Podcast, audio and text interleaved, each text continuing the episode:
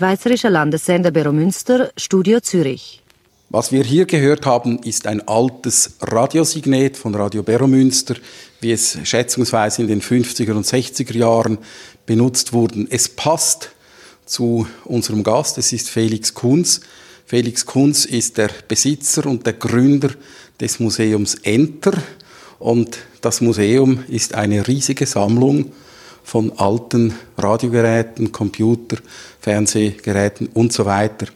Wir sind hier in einem Raum, wo es um Rundfunk geht, um Tonaufzeichnung und Felix Kunz, Sie haben hier ein ganz besonderes Gerät, das Sie uns demonstrieren können.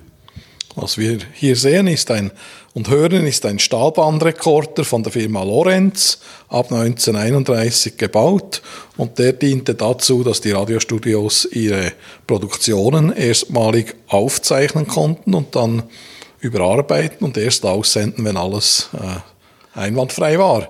Das ist eigentlich ein Tonband, aber es ist einfach ungefähr 20 Mal so groß wie ein Ton. Ganz genau, es ist viel größer, über 100 Kilo schwer und das Medium ist ein Stahlband, wirklich ein Stück 3 mm breit, äh, wahrscheinlich 0,2 mm dickes Stahlband, das mit so großen 40 cm Spulen da aufgespult wird.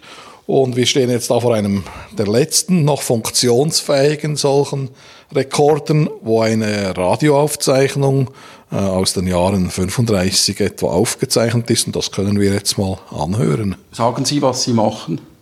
Ja, Sie zuerst, zuerst schalte ich mal die Geräte ein. Es besteht aus einem Verstärker, Lautsprecher braucht es natürlich. Und dann äh, lassen wir jetzt den, die Motoren laufen, so dass das Stahlband an den äh, auf, auf, auf den Wiedergabeköpfen vorbeiläuft. Und jetzt müssen wir noch den Verstärker hochfahren. Reaktion d'avance immédiate avec Durst et Beat. Hansfield sur l'extrême droite, il est aux prises avec Rueli. Le coq le long de la balustrade à l'avantage de Rueli qui a passé à. Ville a passé les deux arrières, se rapproche de la cage, passe derrière, donne au centre, mais non, pas possible de donner au centre. Le coq a été repris par. Renvoie Jetzt drehen Sie den Knopf wieder um und das Gerät ist wieder äh, in Ruheposition. Was mich erstaunt, ist die relativ gute Tonqualität. Wenn man das vergleicht mit der Qualität von alten Shellac-Platten, dann ist das eigentlich ganz an, äh, anständig. Man, man versteht mehr oder weniger, was da passiert. Ja, die Aufnahme ist ja 85 Jahre alt und dank dem Stahlband, da braucht es damals zur Aufzeichnung eine hohe magnetische Energie, ist jetzt nach 85 Jahren die, die Aufnahme noch ganz gut verständlich und wird wahrscheinlich auch noch weitere 85 Jahre auf dem Band verbleiben. Wäre das auch mit einem moderneren Tonband so? Nein, weil das moderne Tonband, da wird sich schon lange der Kunststoff verabschieden und die magnetische Schicht wird irgendwie abblättern. Das ist die Standardseuche von dem Kunststoff, dass es einfach nach 40 Jahren halt rein chemisch nicht mehr stabil ist. Es gibt wahrscheinlich viele Sammler von Tonbandgeräten auf der Welt, aber ich vermute, es gibt ganz, ganz wenige, die funktionierende Stahlgeräte äh, haben, wie Sie das haben. Das ist so. Also Stahlbandmaschinen sind sehr wenig gebaut worden, nur für den Studioeinsatz und davon ist mir keines bekannt, was noch funktioniert. Das heißt, es ist so ein bisschen ein Unikat. Ähm, wir können mit diesem Gerät auch etwas ganz Besonderes erklären, was eben speziell ist an Ihrem Museum. Sie mögen nicht nur Geräte zum Anschauen, Sie mögen auch Geräte, die laufen hier im Raum. Und es ist ein kleiner Raum, sind ungefähr weiß nicht, vielleicht 30 Tonbandgeräte, laufen die alle noch? Weitestgehend, ja. Weitestgehend. Weil es ist, äh, mein, meine Herausforderung liegt darin, solche alten Geräte meist noch ohne Schemas wieder in Betrieb zu setzen. Das tönt, sagen wir es mal neutral, ein bisschen herausfordernd. Äh, wenn man es weniger neutral würde man sagen, das ist der nackte Wahnsinn. Vor allem, wenn man weiß, wie viele einzelne Geräte Sie haben. Ich weiß es nicht, aber Sie können es mir sagen.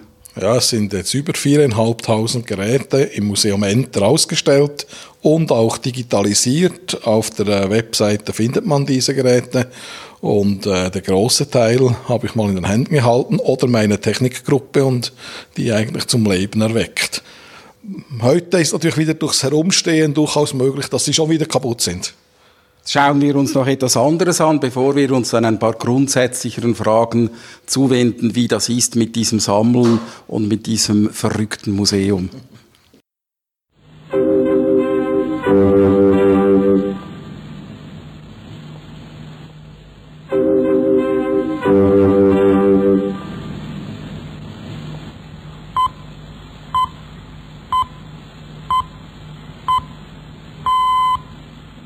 Stimme der DDR.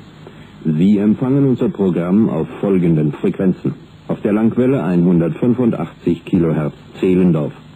Auf den Mittelwellen 611 kHz Schwerin, 692 kHz Wachenbrunn, 782 kHz Burg und 1358 kHz Berlin.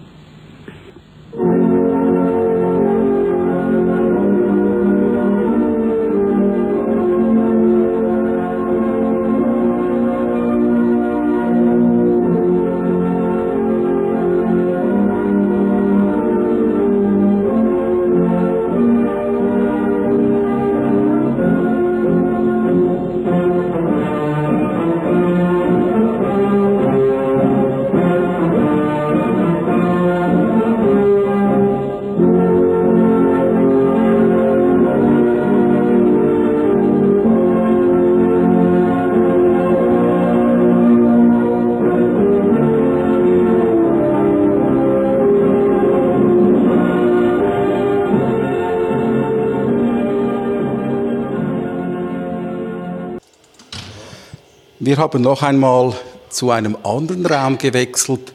Hier sind wir in einem Raum, wo es ums Telefonieren geht. Und ich glaube, am besten ist, Sie telefonieren mal ein bisschen und zeigen uns, wie diese Maschinen tönen oder getönt haben. Ja, so 1910 gab es noch den, das Kurbelinduktortelefon, wo das äh, Hörgerät da aufgehängt ist. Da musste man kurbeln und dann schlussendlich musste man der äh, Amtsdame mitteilen, mit welchem äh, äh, äh, Gesprächspartner man telefonieren wollte. Und sie hat dann gestöpselt. Sie haben ein sehr schönes Gerät hier. Haben Sie eine Ahnung von seiner Geschichte? Wo stand das? Ich kenne zu dem Gerät nicht speziell die Geschichte. Ich kann einfach nur allgemein sagen, dass in den 20er, 30er Jahren nur selten ein Telefongerät bei einer Privatperson gestanden ist, sondern typischerweise war das Gerät beim Doktor, beim Herrn Lehrer oder beim Pfarrer. Beim Pfarrer. Und, ja, und, oder bei der, äh, beim Restaurant vielleicht noch. Und die sind dann die Leute suchen gegangen und da musste man zum Herrn Pfarrer das Telefonat entgegennehmen. Es gibt auch noch ein etwas moderneres Telefon hier. Es funktioniert mit einer Wählscheibe, die macht ja einen ganz charakteristischen Ton. Genau. Unterschiedlich lang hat es dann hier gedreht und diese Impulse abgesetzt und damit ist die Nummer an die automatische Wahlzentrale äh, gesendet worden. Das ist ja noch nicht so lange her, dass das ersetzt wurde. Ja, das ist in Betrieb gewesen bis ins 90, 90er Jahre und dann ist dann die Digitalisierung gekommen. Dann haben wir hier auch eine Telefonzentrale, die sieht ein bisschen aus wie im Film. Ähm, also es ist ein großes Pult, da hat es verschiedene Hebel und dann hat es eben vor allem diese berühmten Stöpsel und wir haben das alle schon im Film gesehen. Es ist meistens eine Frau davor gesessen äh, und hat gefragt, was der für eine Verbindung wünscht. Äh, Sie haben das auf einer Reportage unten auch gezeigt und dann hat man gestöpselt. Äh, können Sie einmal stöpseln für uns?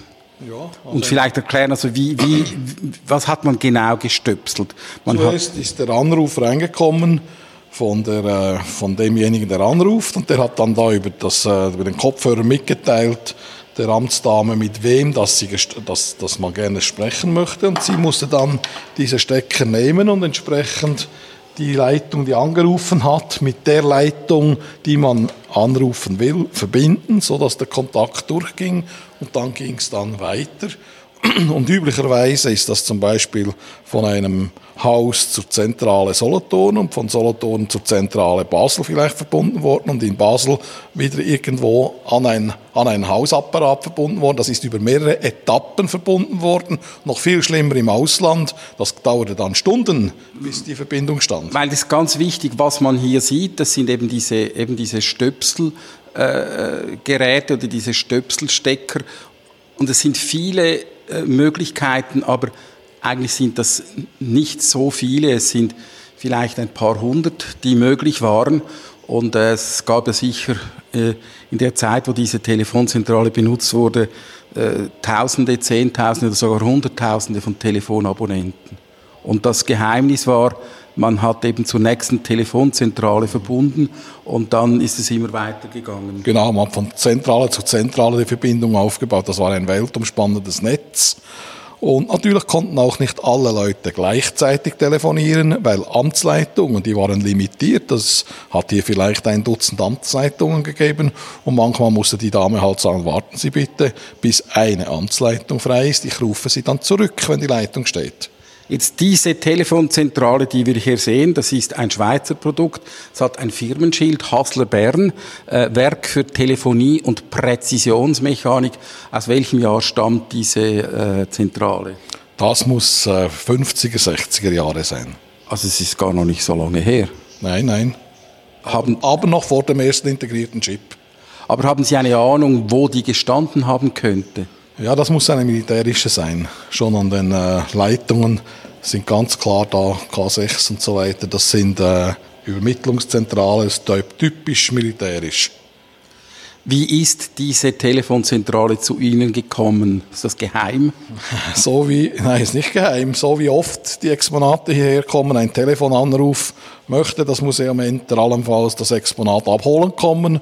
Wir haben den Lastwagen genommen und zwei, drei von unseren Mechanikern und sind die heraus, haben die herausgebaut und transportiert. Sie sind so etwas wie die Notfallstation und auch das Endlager für solche Geräte, wenn jemand denkt, äh, wir lassen die jetzt nicht verschrotten? Ja, man kann auch sagen Altersheim für, für Technikgeschichte.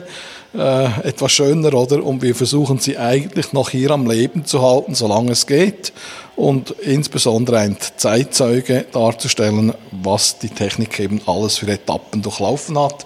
Weil unsere Jugend heute, die kennt ja nur die Handys also die, staunen, die staunen schon, wie das früher da gelaufen ist. Sie sind mehr, Sie sind Pfleger äh, und Sie sind auch Arzt und ja, Chirurg ja, und äh, Pathologe und, und vielleicht auch ein bisschen Psychiater. So kann man es auch nennen, ja, genau.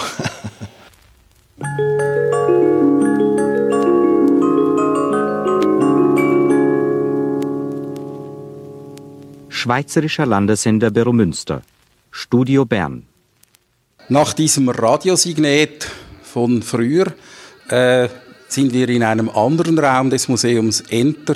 Ich denke, die meisten wissen schon, um was es geht. Es geht um Computerspiele, ähm, und zwar ganz besondere Computerspiele.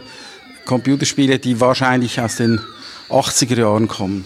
Das ist so. Jetzt, das ist eine Spielkonsole von Vectrex und die ist sogar etwas vorher, so 77 muss die sein.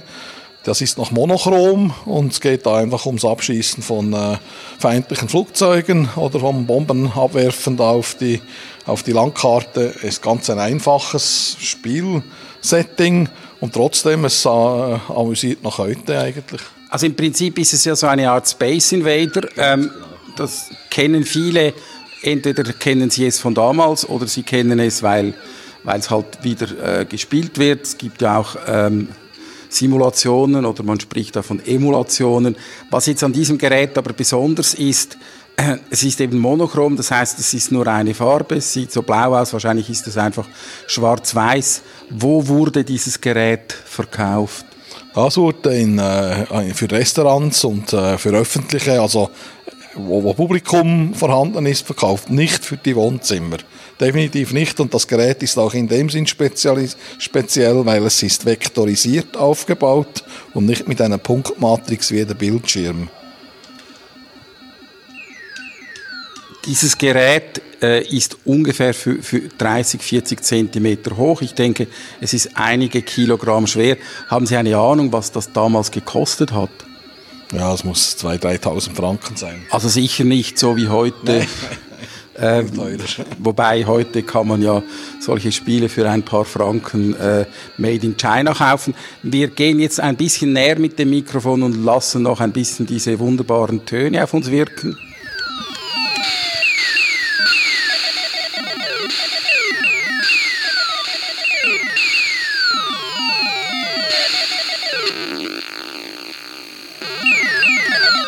Sie selber sind ja Jahrgang 63, 62? 61. 61. Äh, haben Sie selber auch solche Spiele gespielt? Äh, sehr wenig, weil ich habe meine Zeit als Jugendlicher mit dem Bau von Computern nach 8-Bit, äh, 80, 80 und so verbracht und hatte eigentlich immer Freude, wenn der Computer lief, aber nachher mit dem Spielen hatte ich nicht so Geduld. Und so Party mit 15, 16? Das war, ich war noch ein richtiger Computer-Nerd.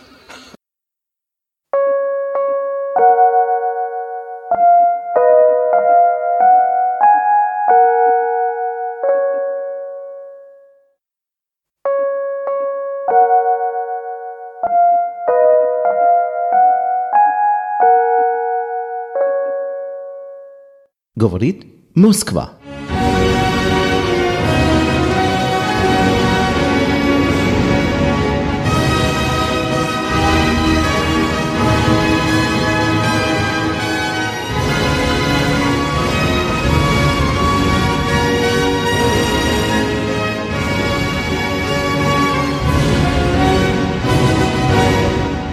Meine sehr verehrten Damen und Herren, ich begrüße Sie recht herzlich zum Programm von Radio Moskau.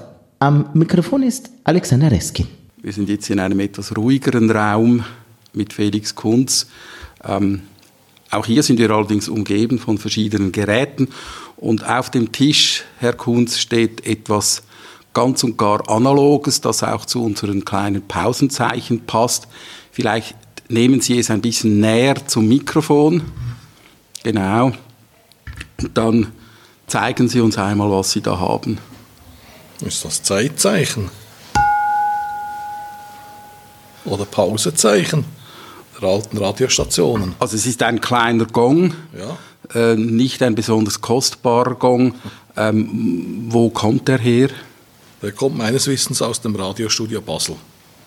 Dort hat man den gebraucht und wann hat man ihn gebraucht? Ja, wahrscheinlich in den 30er, 40er Jahren. Um ein Pausenzeichen zu machen. Genau. Das heißt, man hat das nicht ab Band abgespielt, sondern man hat alle paar Sekunden hat man dran geschlagen. Ja, einfach dann, wenn Bedarf war, oder? Machen Sie es doch noch einmal, es ist gerade so schön.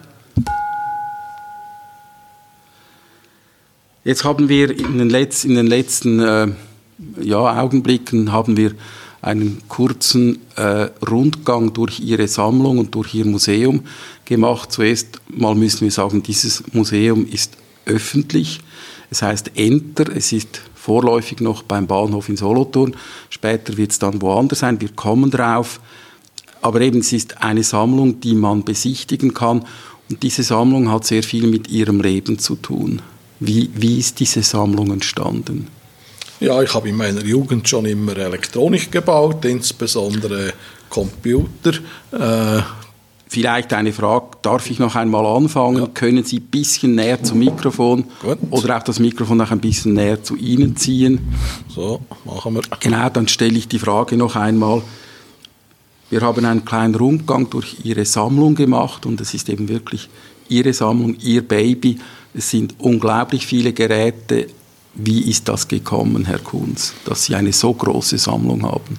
Ja gut, ich habe schon in meiner Jugendzeit Elektronik gebaut, insbesondere die ersten Computer 1977, 78 und von da weg äh, hat mich die, Technik fasziniert und ich habe eigentlich äh, gezielt Computer gesammelt. Also ab den 80er Jahren habe ich alle Computer versucht zusammenzutragen und äh, im 90 habe ich dann in meiner Firma bereits äh, eine erste Computersammlung gezeigt und aus der Computersammlung ist dann eine 2003 ähm, auch die Radiosammlung, die Fernsehsammlung dazugekommen, später die Telefonie und die Studiotechnik. Und da, wo wir hier umgezogen sind an den Bahnhof Solothurn, hat es auch genügend Platz gegeben, um noch die ähm, Bibliothek, Elektronikshop, Werkstätten hier hinzuziehen. Also ist dann einfach gewachsen. Sie da nicht einfach Geräte, es haben sicher viele Leute ein paar Geräte zu Hause. Es sind einerseits sehr viele Geräte, Sie haben es gesagt, viereinhalbtausend. Auf der anderen Seite ist aber auch die Qualität dieser Geräte außergewöhnlich. Äh, wir werden im Laufe des Gesprächs noch einige davon ansprechen. Sie haben ein Flair für Qualität. Sie sehen auch, was gut ist und nehmen es dann mit. Ja, ist natürlich jetzt 30 Jahre Sammlertätigkeit und da hat dann oft ein Gerät wurde ausgewechselt, weil plötzlich ein besseres Gerät äh, angekommen ist oder ich konnte es kaufen oder wir haben die Geräte wirklich restauriert und schön gemacht. Das beginnt mit der Technik innen drin im Herzen, aber auch äh, außenherum mit der Hülle, Möbelpolitur braucht Farbe braucht es, aufpolieren und so weiter, bis eben ein Radio wieder schön aussieht. Nicht nur funktioniert, sondern schön aussieht. Das braucht ein großes Maß an Know-how, Schaltplänen. Also Sie sagen jetzt das Bakelit polieren, aber äh, wenn im Inneren eine Röhre kaputt ist, und das ist wahrscheinlich häufig der Fall, dann läuft das Gerät nicht mehr. Und jetzt lachen Sie. Warum lachen Sie beim Begriff Röhren? Ja, weil wir haben unterdessen aus all diesen Auflösungen die Röhren behalten. Also wir haben viele Radiogeschäfte, äh, die eigentlich aufgehört haben mit den Röhren mit den Röhrenreparaturen und die sind hier gelandet, diese Sortimente. Und unterdessen sind es 50.000 Neuröhren, die hier noch lagern. Das heißt, Sie sind auch so etwas wie eine Anlaufstelle für Restauratoren, die ganz bestimmte Einzelteile suchen und die kommen dann zu Ihnen und, und finden das. Dafür betreiben wir hier innerhalb vom Museum einen Retroelektronik-Shop, wo man eben Teile von 1920 äh, findet, bis hin zu modernen Mikroprozessorteilen. Jetzt müssen wir zwischendurch auch einmal vom Geld reden, was man hier sieht. Äh, das kostet äh, teils, weil sie es erwerben mussten, teils aber auch, weil hier ist eine Liegenschaft, das braucht Platz, das kostet jeden Monat Geld. Woher kommt das Geld, das es braucht, um diese doch äh, anspruchsvolle Tätigkeit aufrechtzuerhalten? Also ich bin nebst meinem Beruf als Elektroingenieur rasch Unternehmer geworden und habe bis heute 20 Firmen gegründet. Und davon habe ich auch wieder ein paar verkaufen können und alle diese Firmen sind erfolgreich unterwegs und aus diesen Ver Firmenverkäufen ist dann doch äh, etwas übrig geblieben, was ich eigentlich ins Museum investiert habe. Also was Herr Ringier äh, mit der Kunst macht, äh, was auch andere Mäzene mit der Kunst machen, das ist ja sehr beliebt, dass Unternehmer mit ihrem Geld, das sie über die Jahre verdient haben, etwas Sinnvolles machen und dann ähm, kaufen sie eben Kunst. Das kann sehr teuer sein. Sie sind ein bisschen ein Exot, äh, nicht weil Sie ein Mäzen sind, das ist etwas, was reiche Leute äh, machen können, aber Sie investieren Ihr Geld in äh, Technik, in Computertechnik, in, in alte Technik, das ist doch recht exotisch. Das äh, ist so. Es ist aus einem Hobby eigentlich wie ein zweiter Beruf geworden und schlussendlich vielleicht auch eine Berufung, eben dieses, äh, diese Technikgeschichte zu erhalten, zu archivieren und auch der jungen Generation zugänglich zu machen. Äh, immerhin, wenn man die Geschichte versteht, dann kann man auch für die Zukunft lernen. Auf diese Aussage, auf diese pädagogische, diesen pädagogischen Antrieb werden wir auch noch kommen, gerade beim neuen Projekt. Ich möchte noch etwas beim Geld bleiben. Ähm, was war dann das Kerngeschäft? Sie haben gesagt, ich habe 20 Firmen gegründet. Sie haben keinen Getränkevertrieb gegründet oder keine Schuhfirma, sondern Sie waren ja im engeren Gebiet der Technik tätig. Genau, also mit 28 habe ich bereits äh, die erste Computerfirma gegründet und wir haben äh, wirklich Computer selber gebaut. Das sind Embedded Computer gewesen, die man in äh, Flugzeugen, in an Lokomotiven eingesetzt hat, aber auch in einfacheren Geräten wie einem Kopierapparat oder in einer Telefonzentrale. Das sind einfach kreditkartengroße Embedded Computer, die eigentlich ein Windows äh, betreiben können. Die werden aber alle eingesetzt zum Steuern, Messen und Kontrollieren von physikalischen Vorgängen.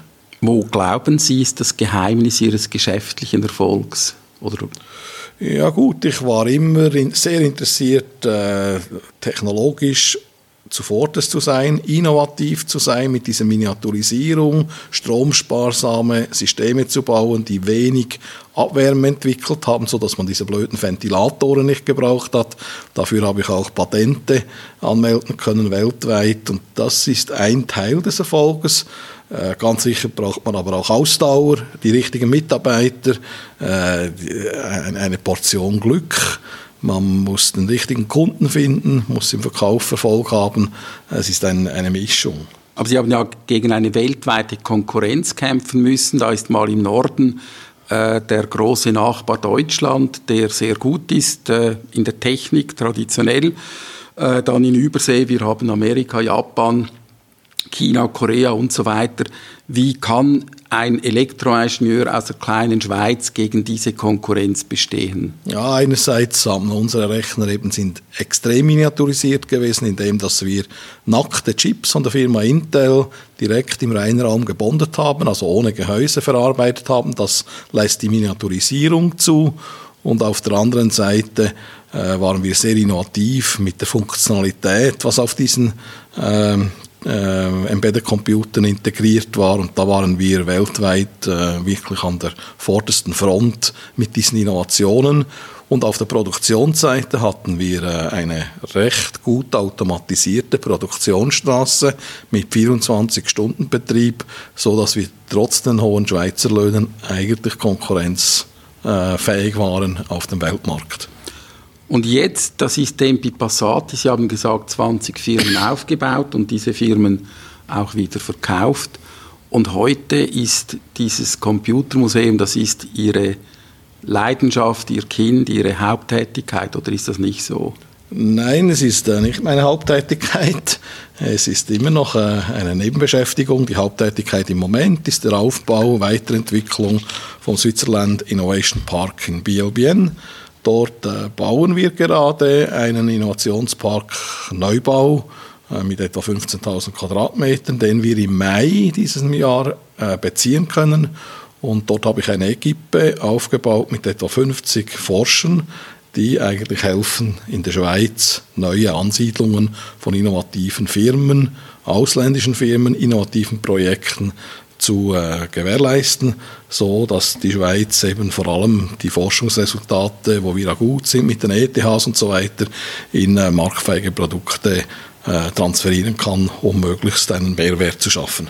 Wir machen noch einmal eine Zäsur, das heißt, wir lassen noch einmal eines dieser Pausensignale von Radios aus der Schweiz und aus der ganzen Welt erklingen und danach wenden wir uns einem neuen Thema zu.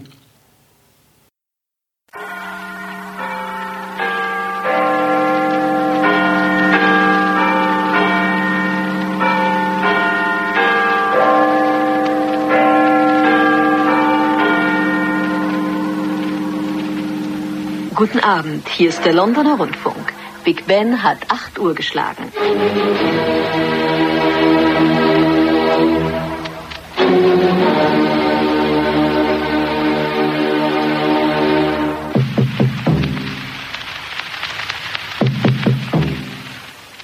Hier ist England, hier ist England, hier ist England. Was mich interessiert, ist das Leben als Sammler. Sie haben schon vor 30 Jahren angefangen. Sie haben gesagt, mit, mit Computern haben Sie angefangen. Was war das erste Gerät, das Sie gesammelt haben? Das weiß ich wahrscheinlich, das, das weiß ich nicht, aber es waren ganz sicher Commodores dabei aus der Zeit und dann Ataris waren dabei, das sind sicher von den ersten und, und IBM PCs. Das ist so die ersten. Ich gehe jetzt mal davon aus, dass das wie bei den meisten war. Das waren die Computer, die Sie selber gebraucht haben, wahrscheinlich als Jugendlicher ein Atari oder ein Commodore und später als Student vielleicht ein IBM. Das äh, hatte einen gewissen Wert, aber da war noch nicht sehr viel Geld drin. Irgendeinmal haben sie angefangen, auch Geräte zu kaufen äh, und auch richtig Geld dafür auszugeben. Viele Dinge, die Sie hier haben, da kann man sich vorstellen, die haben vielleicht nicht so viel gekostet, aber es gibt doch einige Dinge, die mindestens heute sehr viel Wert haben. Ich erinnere an den ersten Apple, äh, Apple I. Von diesem Gerät gab es ja nur ganz wenige. Sie haben so einen. Ja, genau. Und den, den konnten wir auch wieder in Betrieb nehmen. Den habe ich aus äh, USA. Und äh, das ist natürlich eine Spezialität. Es gibt aber auch noch weitere spannende Geräte, zum Beispiel der erste Landessender, äh, der 1923 in Lausanne in Betrieb gegangen ist, der Chandelier-Sender. Äh, dann, ähm, also der wirklich der Sender, nicht einfach ein Tonband oder Nein, eine Aufnahme, das sondern der ist Sender. die Sendeanlage mit der Stromversorgung, mit den äh, Antennenspulen und alles äh, durch Röhren betrieben, noch keine Halbleiter drin. Äh, das ist so, muss man sich vorstellen, wie zwei äh, Küchenschaft, Schaft, Schaftgrößen, oder? Also ist noch ziemlich äh, ansehnlich groß und schwer wegen den Stromversorgungen. Können Sie sagen, wie dieses Gerät zu Ihnen gekommen ist?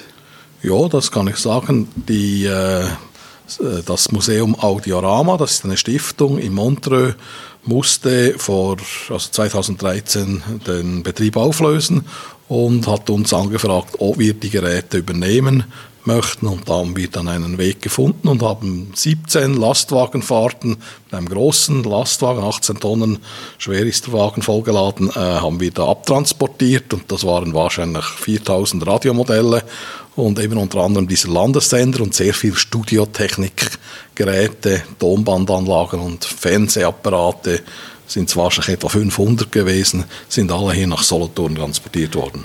Als wir vorhin durch die Sammlung ähm, gegangen sind, haben Sie mir auch erzählt, dass Sie so etwas wie zu einer Anlaufstelle geworden sind für Sammler, die ihre Geräte, die nicht mehr wissen, wohin mit ihren Geräten, die vielleicht auch denken, wenn ich einmal nicht mehr da bin, dann werden meine Erben, äh, die werden einfach eine Mulde bestellen und die werden das wegkippen. Und das ist für viele sicher eine sehr beklemmende Vorstellung und sie haben diese Sammler gewissermaßen erlösen können, indem sie diese Sammlungen übernommen haben. Ja, wir haben viele Sammlungen schon übernehmen können äh, und so sicher auch dem Wunsch des Sammlers äh, insofern entsprochen, dass wir die schönsten Teile in die Sammlung hier aufnehmen und ausstellen. Wir können nie alle Teile ausstellen, sonst äh, würde der zehnfache Platz ja nicht ausreichen. Aber manchmal helfen diese äh, zweitrangigen Geräte dann auch wieder, um ein anderes Gerät zu vervollständigen oder zu reparieren oder was auch immer. Wir führen äh, zweimal im Jahr einen Flohmarkt durch, hier auf dem Parkplatz, wo sich diese Sammler treffen, austauschen und da kaufe ich selber fürs Museum auch immer wieder ein, zwei Geräte dazu. Es wird aber je länger, je schwieriger, noch ein wirklich schönes Gerät zu finden, was nicht schon hier steht, weil wir können ja nicht die Welt von Radios oder von Computern kaufen, sondern wir müssen ganz spezielle Geräte noch suchen, wo vielleicht ein Mehrwert darstellt für den Besucher. Weil am Schluss zählt natürlich auch der Erfolg des Museums und das, das Betriebsmodell, damit eben die Leute hierher kommen. Sie sind ja nicht allein. Es gibt auch das Museum für Kommunikation, das eine große Sammlung von eben Kommunikationsgeräten hat. Und auf der anderen Seite gibt es das Landesmuseum, das ein bisschen breiter sammelt. Was ist Ihr Verhältnis zu diesen Institutionen? Wir kennen diese äh, Geschäftsleitungen von, ob jetzt Verkehrshaus oder Technorama oder Museum für Kommunikation sehr gut. Wir tauschen uns aus und es ist uns ein Anliegen, sicher die Überlappung klein zu halten. Und ich glaube, wir sind die Hardwareiker und diejenigen, die die Software noch im Betrieb zeigen können. Und bei anderen Museen sind es dann doch eher sind die Geräte dann nicht mehr betriebsfähig, oder? Und das ist zum Beispiel ein ganz großer Unterschied, dass wir sie betriebsfähig halten. Das haben wir vorhin auch gesehen und gehört, dass Sie die Geräte betriebsfähig halten. Ich habe schon vorher äh, eben gestaunt und ich möchte das jetzt noch einmal thematisieren. Das ist ja eigentlich eine nicht lösbare Aufgabe, solche Geräte am Leben zu erhalten, weil äh, sie natürlich teilweise doch in die Jahre gekommen sind und äh, einzelne Teile sind vielleicht kaputt. Jetzt äh, gibt es nicht nur Röhren, es gibt auch mechanische Teile und Spulen und so weiter. Wie ist es möglich, von diesen Geräten überhaupt noch Ersatzteile zu beschaffen? Ja, einerseits auf dem eBay finde ich natürlich sehr viele Ersatzteile, zum Teil auch neue, die einfach gelagert sind sehr lange wobei die dann oft auch selber schon vom Lagern Schäden kriegen. Dann aus äh, äh, Geräten aus äh, Sammlerbeständen, die wir eben aufnehmen bei uns und die dann quasi äh, öffnen, um Ersatzteile zu gewinnen. Und dann haben wir auch einen äh, Fundus von äh, ehemaligen Radiogeschäften, die schließen und uns die Teile hierher geben. Und so haben wir dann hier 1,5 Millionen Ersatzteilen in diesem Elektronik-Shop zur Verfügung. Und es ist ja so, dass äh, gewisse Teile, die gehen fast nicht kaputt, andere, die vor allem Kunststoff drin haben, oder die Kondensatoren mit dem Dielektrikum, das sind Dauergäste, die, die ständig kaputt gehen.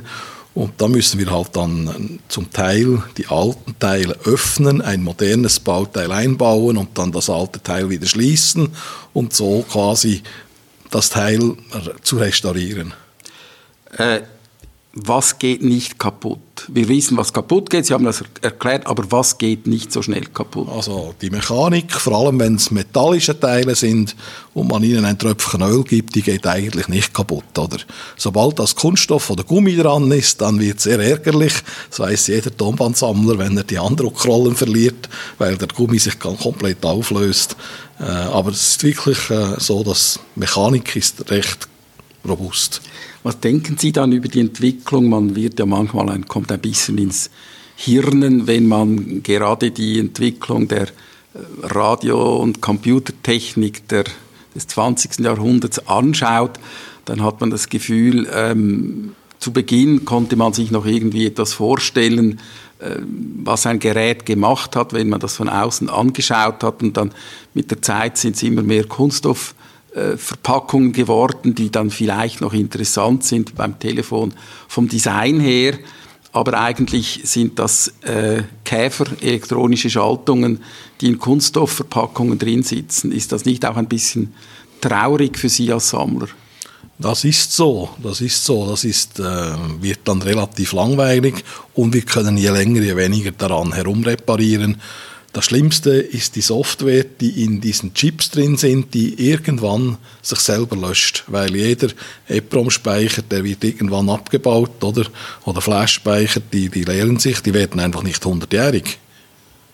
Und ohne Ersatzsoftware, die man quasi wieder einprogrammieren kann, wird so ein Gerät einfach tot sein. Das wird nie mehr laufen.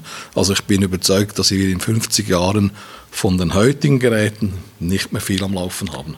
Ist ein bisschen traurig, es ist ein bisschen wie mit der Fotografie. Ähm, ich habe mich in der letzten Zeit viel mit alten Fotoalben beschäftigt. Ich habe ein Fotoalbum von meiner Großmutter äh, aus den 40er Jahren. Die Bilder sind hervorragend erhalten. Äh, ich sehe, was mit unseren Farbbildern aus den 70er und 80er Jahren passiert. Die sind schon jetzt verbleicht und Verbleicht, dann ja. hat man ja die äh, digitalen Bilder, manchmal hat man sie ausgedruckt, aber vielfach hat man sie nicht mehr ausgedruckt und hat sie geteilt und ich fürchte, da wird in 50 Jahren auch nicht mehr davon nicht mehr viel übrig sein. Das ist so, insbesondere wenn sie eben auf einem schlechten Speicher liegen, wie einem USB-Stick, wo nicht gemacht ist für die Archivierung auf Zeit. Selbst eine CD, oder, ist nicht gemacht für die, die Archivierung auf Zeit. Es ist eine Herausforderung, die heutige Bilderflut, Datenflut für die nächsten 100 Jahre und mehr äh, zu, zu speichern. Das ist eine Aufgabe. Wir werden im nächsten, in den letzten paar Minuten unseres Gesprächs werden wir über die Zukunft reden. Sie haben eine Vision und sind schon sehr, sehr nahe daran an der Umsetzung. Zuerst hören wir aber noch einmal eines dieser kleinen äh, Pausenzeichen. Ja, und jetzt reden wir über die Zukunft. Die hat schon begonnen, weil wir sind hier in einem Gebäude, das die SBB übernommen hat, respektive das Grundstück hat die SBB übernommen am Bahnhof Solothurn. Sie gehen hier weg und haben äh, vor, ihr Entermuseum an einem neuen Ort wieder aufzubauen, äh, in deren Dingen. Das ist, Entschuldigung, von Zürich aus gesehen, ziemlich in der Pampa. Ja, das äh, mag sein von Zürich aus. Es liegt aber direkt an der Autobahnausfahrt. Es ist äh, nach deren Dingen genauso weit wie nach äh, Solothurn zum Standort, wo wir heute sind, von der Autobahn aus gesehen. Und wir werden einen Shuttlebetrieb vom Bahnhof nach deren Dingen an den Standort machen. Dafür habe ich extra zwei Parkplätze hier am Hauptbahnhof reservieren können. Das Konzept des neuen Museums, das Sie aufbauen jetzt, ist etwas anders äh, als heute. Hier ist so eine Art Schaulager, sehr viele Geräte, ein bisschen Erklärungen, aber auch ein bisschen eine Einladung zum Entdecken. In deren Dingen haben Sie ein komplettes Konzept, eine Vision, die aus einigen verschiedenen Teilen besteht. Was ist Ihre Vision für dieses ganze neue Museum?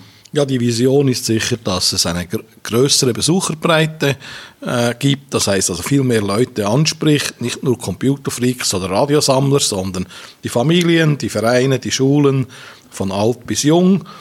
Äh, das ist mal eine Vision. Größenordnung 40.000 Besucher äh, pro Jahr. Auf der anderen Seite wollen wir eine Technikakademie aufbauen wo wir gerade für die jungen, jüngeren Generationen den Zugang zur Technik mittels Kursen, mittels Weiterbildung erklären, wie was funktioniert. Mit all diesen Modellen und Geräten können wir auch über alle Generationen dies äh, anschaulich erklären. Da wollen wir eigentlich Schulen und interessierte Jugendliche ansprechen. Wir führen heute auch schon Ferienpass durch. Das ist immer wieder erfreulich zu sehen, wie die Jungs und Mädchen da gerne löten machen Sie einen kleinen elektronischen Würfel, drei Stunden haben Sie es und sind beeindruckt, wie Sie jetzt das selber machen konnten und ein Stück Elektronik zum Laufen bringen konnten und das nach Hause nehmen können.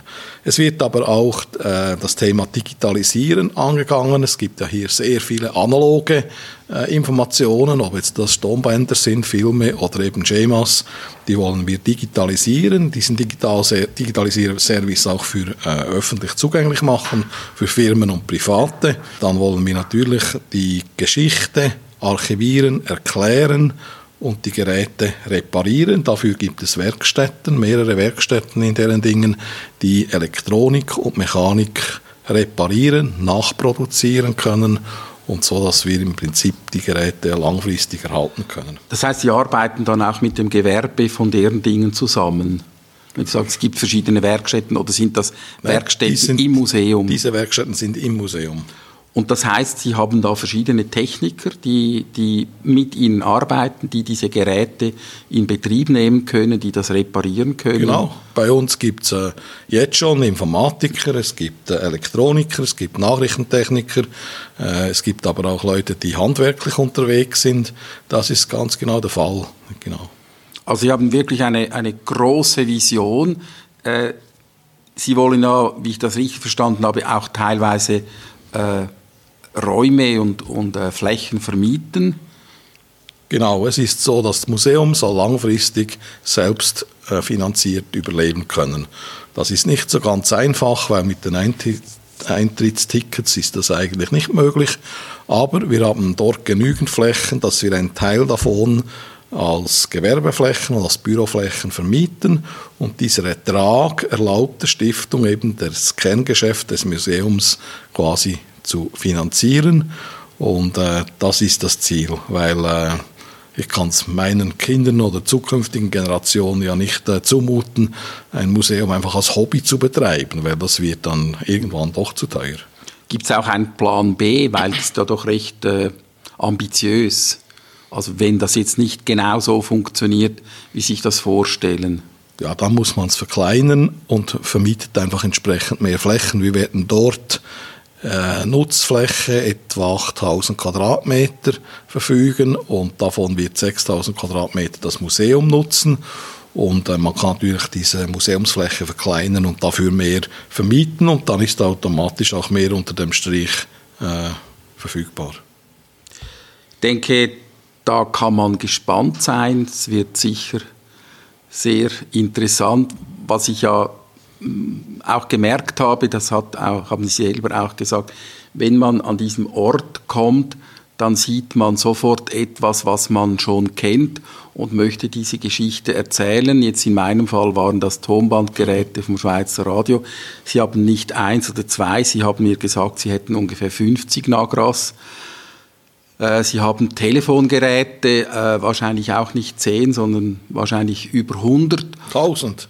1000 und diese Telefongeräte, die irgendeines davon stand wahrscheinlich in den 60er und 70er Jahren äh, auch bei uns zu Hause. Äh, sie haben Handys, äh, jeder von uns hat äh, Generationen von äh, technischen äh, Geräten eben gehabt und man sieht, also die Leute haben sofort etwas, wo sie sich drauf beziehen können. Genau, ganz genau. Schreibmaschinen und so weiter. Also es hat hier wirklich jeder Mann, jede Frau findet da irgendetwas aus ihrer beruflichen oder privaten äh, Vergangenheit. Also es hat auch eine große emotionale Komponente, definitiv, dann diese Zukunft. Definitiv. Gut, und auch bei Ihnen gibt es eine emotionale Komponente. Ich glaube, Sie haben schon sehr viel Herzblut für diese, für diese Geräte und für diese Technik. Ja, das ist definitiv so. Sonst, sonst ist das eigentlich nicht möglich, was ich hier mache, weil da muss man irgendwo ein wenig verrückt sein, oder? Um so etwas über 30 Jahre so zu entwickeln. Das braucht einfach entsprechend, äh, ja. Gibt den, es den in diesen Tausenden von Geräten, gibt es zum Schluss ein Gerät, wo Sie sagen, das hat mich mein ganzes Leben irgendwie begleitet? Ein Gerät, nicht zehn. Ein Gerät oder eine ja, Geschichte. Das erste Philips Tonbandgerät, das ist so ein Kassettengerät. Äh, viermal eine Zigarettenschachtel groß. Das hat mich begleitet ab, der, ähm, sieb, ab dem siebten Lebensjahr, wo ich die Hitparade damit aufgenommen habe und dann die ganze Woche abgehört habe. Äh, das steht jetzt hier im Museum und ist wieder betriebsbereit. Das war damals natürlich ein Novum, diese Kompaktkassette, die äh, eine Stunde Musikaufnahme äh, ermöglicht hat und eigentlich diese Spulen-Tonbandgeräte abgelöst hat. Und das ist eigentlich das älteste Gerät, was mich hier, glaube ich, begleitet, wenn ich jetzt so spontan mich da erinnere. Felix Kunz, ich glaube, das ist so etwas wie das Leitfossil, das Leitgerät einer ganzen Generation. Ich glaube, alle jene, die äh, in den 70er Jahren, als das Kassettentonband eben auf den Markt kam, äh, Teenager waren, die haben irgendeinmal so ein Gerät gehabt und wir haben alle die Hitparade aufgenommen und freuen uns, wenn wir dieses Gerät heute hier sehen und vor allem, wenn wir es auch noch einmal berühren dürfen. Herzlichen Dank, Felix Kunz. Äh, ich wünsche viel Erfolg. Ähm, es gibt eine Internetadresse, wo man das alles finden kann. www.enter.ch Das kann man sich leicht merken. Äh, Enter für das Enter Museum. Herzlichen Dank und viel Erfolg. Merci.